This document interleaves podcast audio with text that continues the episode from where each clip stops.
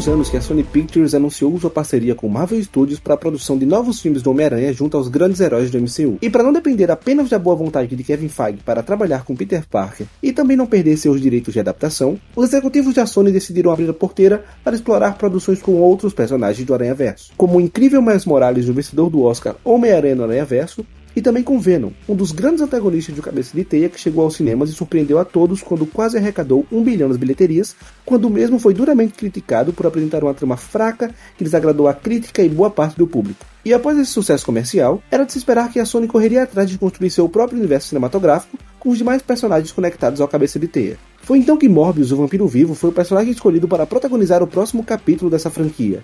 E após dois anos de adiamento, olha, é de se contar nos dedos quantas vezes eu tive uma experiência ruim assistindo um filme. E Morbius, sem sombra de dúvidas, está no top 3 dessas experiências.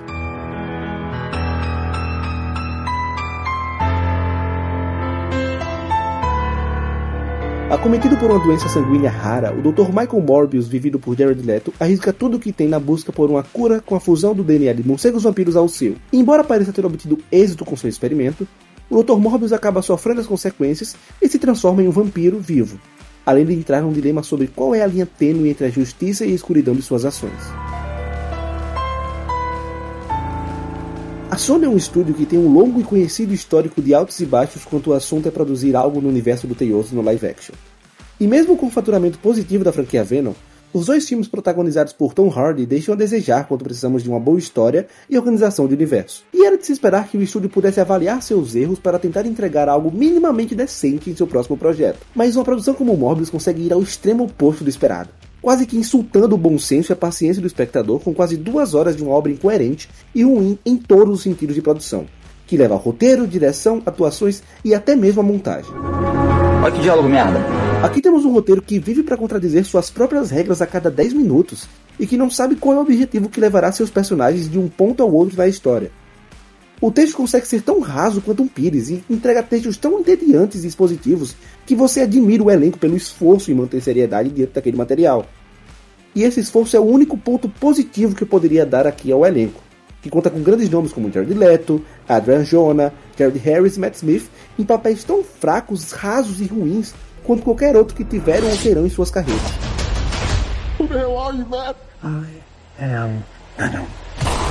I'm just kidding. It's Dr. Michael Morbius at your service. E se o roteiro consegue ser uma bagunça extrema, a montagem de Morbius é motivo de críticas mistas.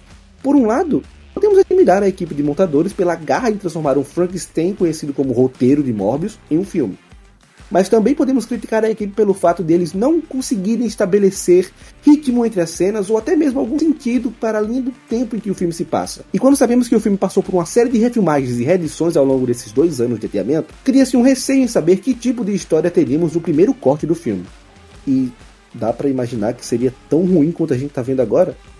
Talvez.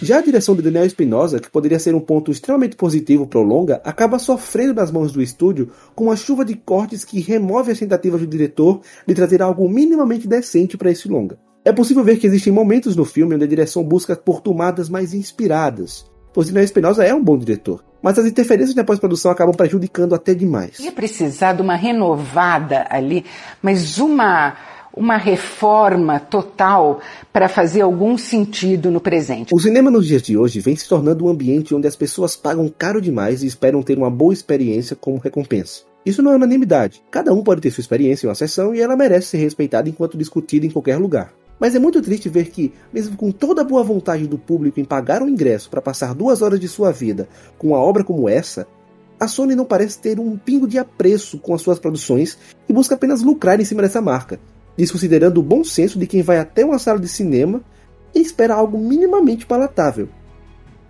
Eles não são o primeiro e nem serão o último estúdio a fazer esse tipo de coisa, mas pela primeira vez em muito tempo nós podemos ver essa atitude de maneira tão escancarada. A Sony Pictures e seus produtores não fazem a menor ideia do que estão desenvolvendo com esses personagens.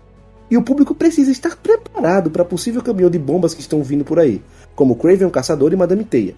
E esse último corre um perigo maior por ter os roteiristas de Morbius envolvidos nele. No demais, eu desejo boa sorte para o elenco e toda a produção de Madame Teia. Morbius conta com duas das piores cenas pós-créditos que existem no cinema, que só intencionam o argumento de que o roteiro e o estúdio não sabem o que fazer com seus personagens. E também deixa cada vez mais explícito que o filme é um verdadeiro show, mas é um show de horrores.